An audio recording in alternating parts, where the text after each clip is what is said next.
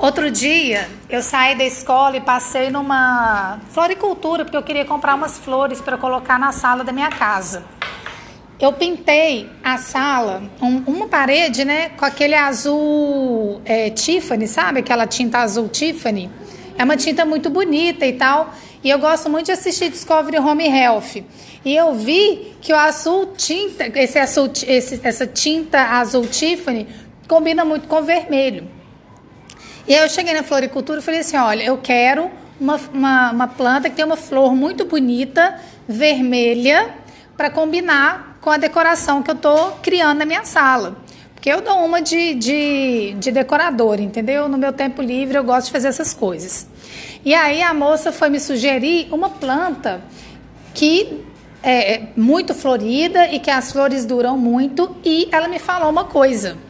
Ela falou assim: Como é que você chama? Eu falei: Isabela. Ela falou: Isabela, você precisa de uma planta que aguenta ficar mais em ambientes sombreados, porque ela vai ficar na sua sala.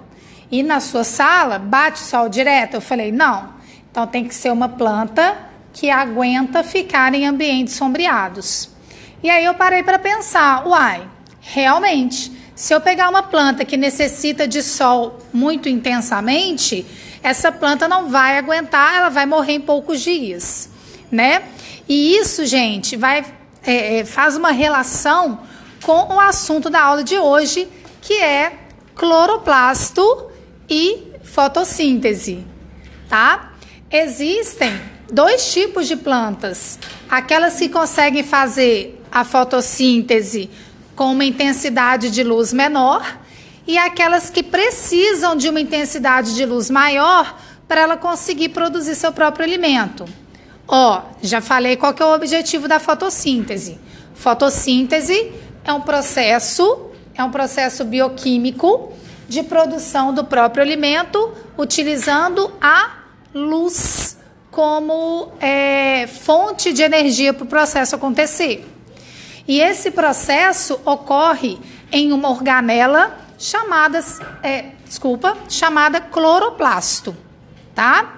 Pessoal, o cloroplasto está presente em organismos que são autotróficos, ou seja, que são capazes de produzir o seu próprio alimento, especificamente em células eucariotas. Células procariotas, que são bactérias que podem ser autotróficas, não têm cloroplastos. Portanto, pessoal, as células ou os organismos que conseguem realizar fotossíntese são todos do reino vegetal e as algas, né? Que são células eucariotas também, que têm a estrutura do cloroplasto. E só para deixar muito claro, as cianobactérias que são capazes de produzir seu próprio alimento através da fotossíntese não têm cloroplasto. Na realidade, a clorofila desses organismos está associada ao citoplasma, tá? Bom, o cloroplasto é uma organela, assim como a mitocôndria, é, membranosa. Então lembra que existe um grupo de organelas que são membranosas e o cloroplasto é uma delas. Ele possui duas membranas, uma membrana interna e uma membrana externa. Isso também acontece com as mitocôndrias. Então façam aí um remember daquela aula sobre as mitocôndrias. Existem algumas características de cloroplastos que são semelhantes à característica das mitocôndrias. Por exemplo, as membranas interna e externa. Bom, é, a membrana interna do cloroplasto delimita uma região chamada de estroma, tá? E dentro do estroma estão os grânulos, que são pacotes de tilacoides, ok? Que são estruturas onde a clorofila está armazenada e é ali que vai acontecer uma parte da fotossíntese, do processo fotossintético, tá? Bom, além disso, se vocês puxarem pela memória, eu falei que as mitocôndrias têm o seu próprio DNA e os seus próprios ribossomos. O cloroplasto também. Isso garante uma certa independência da organela em relação ao núcleo. Então, ela consegue fazer os seus processos de uma forma um pouco mais independente em relação ao núcleo. Então, se der algum pau lá no núcleo, a organela continua funcionando, Tá bem? Bom, é, unindo os grânulos, veja que o grânum é um conjunto de unidades chamada tilacoide, ok? O que une esses grânulos são lamelas, que também são componentes estruturais dos cloroplastos, beleza? Nós vamos falar depois das etapas da fotossíntese, mas antes eu quero que a gente converse a respeito de fotossíntese versus respiração. Eu quero que a gente observe a, as semelhanças e as diferenças entre esses dois processos. Em primeiro lugar, a equação global da reação de fotossíntese é a seguinte: 6 mols de gás carbônico reagem com 6 mols de água na presença de luz solar e da clorofila e produz glicose, 1 mol de glicose, que é o C6H12O6, e 6 mols de gás oxigênio. Beleza?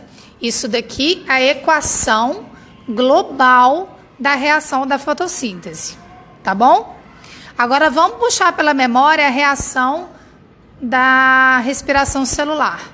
A equação global é a seguinte: 1 mol de glicose, C6H12O6, é degradado na presença de gás oxigênio, 6, 6 mols de gás oxigênio, resultando na produção de 6 mols de gás carbônico, 6 mols de água e ATP, que pode ser 36 ou 38, dependendo da eficiência da célula nessa reação. Qual que é a semelhança e a diferença entre esses dois processos? Observem que um processo é invertido em relação ao outro. Os produtos da reação da fotossíntese são os reagentes da reação de respiração celular. Por isso que existe uma interdependência entre esses dois processos. Tá? Para que a respiração celular ocorra, é necessária a fotossíntese, para que a matéria-prima da respiração celular seja produzida. E vice-versa. Os produtos da respiração celular, estou falando de CO2 e água, são os reagentes ou é a matéria-prima da reação de fotossíntese. Então, observe que um processo depende diretamente de outro. Mas a gente precisa de tomar um certo cuidado quando a gente fala do objetivo desses processos. Eu já ouvi muitos estudantes dizerem que a função da fotossíntese é a produção de energia. E não é. A função da fotossíntese é a produção de matéria orgânica, que é a glicose. E aliás, o processo de fotossíntese gasta energia, ele não produz energia. É um processo que, quimicamente falando, é chamado de endotérmico, porque gasta energia. Beleza? Por outro lado, o processo de respiração celular tem o objetivo de produção de energia. Esse sim é um processo exotérmico, que produz energia tá? Então, o objetivo, concluindo essa parte aqui, o objetivo da fotossíntese é a produção de glicose, que é um tipo de matéria orgânica, e o objetivo da reação de respiração celular é a produção do ATP, que é a nossa molécula de energia. Ok? Cuidado para não falarem que o objetivo da fotossíntese é a produção de oxigênio. Não é esse o objetivo. A produção de oxigênio ocorre, é uma consequência do processo, mas o objetivo é a produção de quem? Da glicose, que é a matéria orgânica. Vamos dar prosseguimento lembrando daquilo que eu falei no início da aula, sobre a historinha lá da floricultura, tá? Porque eu quero que a gente analise um gráfico que mostra é, a relação entre respiração celular e a fotossíntese da própria planta. Porque vocês precisam lembrar que a planta ela faz a fotossíntese, mas é a respiração celular também. E a respiração celular que a planta faz é, só ocorre por causa da matéria orgânica que a própria planta produziu. Beleza? Bom, se nós traçarmos um gráfico que relaciona a intensidade luminosa é, em função da taxa dos processos, o que, que a gente verifica? Que independente, independente da intensidade luminosa, a respiração celular é um processo constante. Então, traça essa linha, traça essa linha, traça o gráfico. Quando vocês estiverem escutando o podcast, traça o gráfico que mostra a intensidade luminosa em função da taxa do processo. E a taxa de é, respiração celular sempre vai ser constante, independente da intensidade luminosa, tá? Vamos imaginar que o início do gráfico aqui é às 6 horas da manhã. Sei lá. Vamos imaginar que é o início da, da é, quando o sol nasce, mais ou menos quando o sol nasce. Beleza? E aí a taxa de respiração já vai ser máxima, porque independe da intensidade luminosa. E o que, que significa, gente, a respiração celular? Respiração celular significa consumo de matéria orgânica. Ou seja, durante qualquer horário do dia, o que se espera é que o consumo de matéria orgânica seja o mesmo para sustentar o corpo da planta. Tá certo? Agora, a fotossíntese não. A fotossíntese, ela inicia numa taxa igual a zero. Quando o dia amanhece, é que ela começa a aumentar. Por quê? A fotossíntese, como o nome já diz, ela depende da luz do sol para que a síntese de matéria orgânica ocorra. Foto significa luz. Então, durante a noite, se não tiver luz artificial, porque algumas plantas conseguem aproveitar a luz artificial, tá? Mas não vamos pensar nessa possibilidade. Então, durante a noite, numa floresta, por exemplo, não tem como ter nenhuma taxa fotossintética, porque não tem luz solar para fazer isso, tá? E conforme o dia vai amanhecendo, vai dando lá 6, 7, 8 horas da manhã, observa que vai aumentando a taxa fotossintética no gráfico. Beleza? E aí eu quero que vocês pensem em dois tipos de planta. Existe um tipo de planta chamada de heliófila.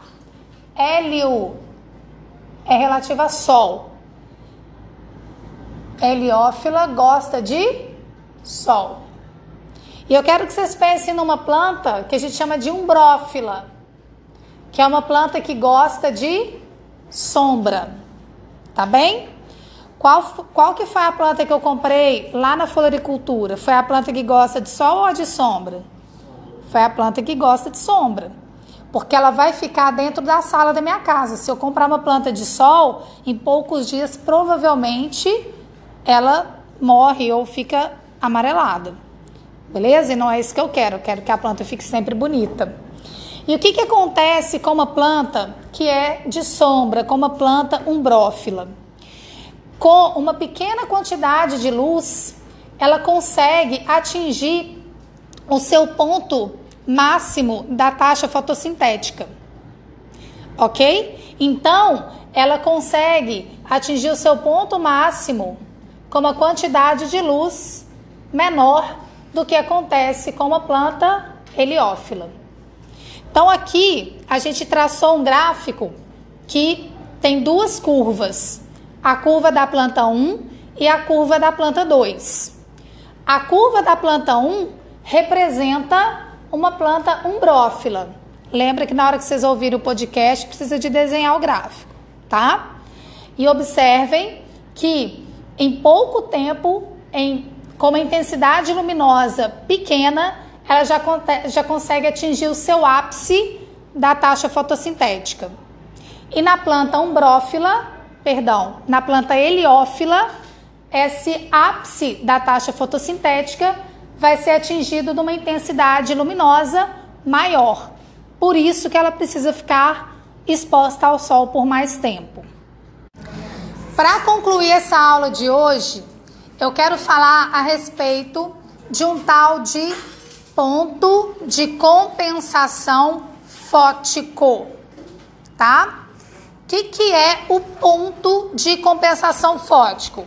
Voltando no gráfico, o ponto de compensação fótico é o encontro das curvas da taxa fotossintética e da taxa de respiração. É o ponto é a intensidade luminosa na qual a taxa fotossintética é igual à taxa de respiração. Esse é chamado ponto de compensação fótica. Na planta que é de sol, a planta heliófila, o ponto de compensação fótico é atingido é, numa intensidade luminosa maior do que uma planta umbrófila, uma planta de sombra. Beleza? Agora, qual que é a importância da gente entender o que, que significa esse ponto? Bom, uma planta de sol, se a gente colocar ela na sombra, tá? Uma planta tipicamente heliófila, que a gente coloca na sombra não vai conseguir atingir o seu ponto de compensação fótico. E por que, que essa planta provavelmente não vai sobreviver?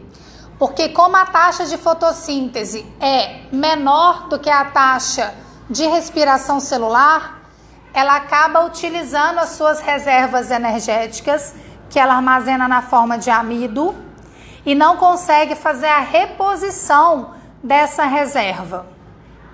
Quando uma planta consegue atingir o ponto de compensação fótica e a intensidade luminosa atinge, ela fica maior e a planta consegue atingir seu, a sua taxa fotossintética máxima, ela produz excedente de glicose que vai ser utilizada para a reposição desse amido.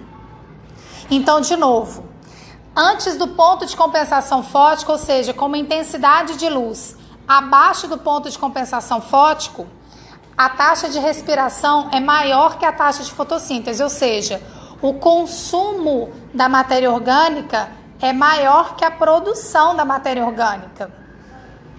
Acima do ponto de compensação fótico, a intensidade luminosa permite que a taxa de respiração fique menor que a taxa fotossintética, resultando num excedente de glicose que vai compor novamente o amido que essa planta armazena para períodos de é, baixa intensidade luminosa, por exemplo, período noturno. Tudo bem? Isso é muito importante de se entender. E sempre procurem entender essa questão analisando o gráfico tá? Isso é muito comum de, ser, de aparecer em questões de prova e etc. Tá? E é importante também para a vida, né? Porque se eu pegar uma planta heliófila e colocar dentro da minha sala de jantar, ela vai gastar suas reservas, ela vai consumir o amido e vai começar a morrer. Porque ela não vai conseguir atingir o ponto de compensação fótica e aí a taxa de respiração dela vai ser sempre maior que é a taxa de fotossíntese, ok? Na próxima aula, a gente vai entender as etapas da fotossíntese.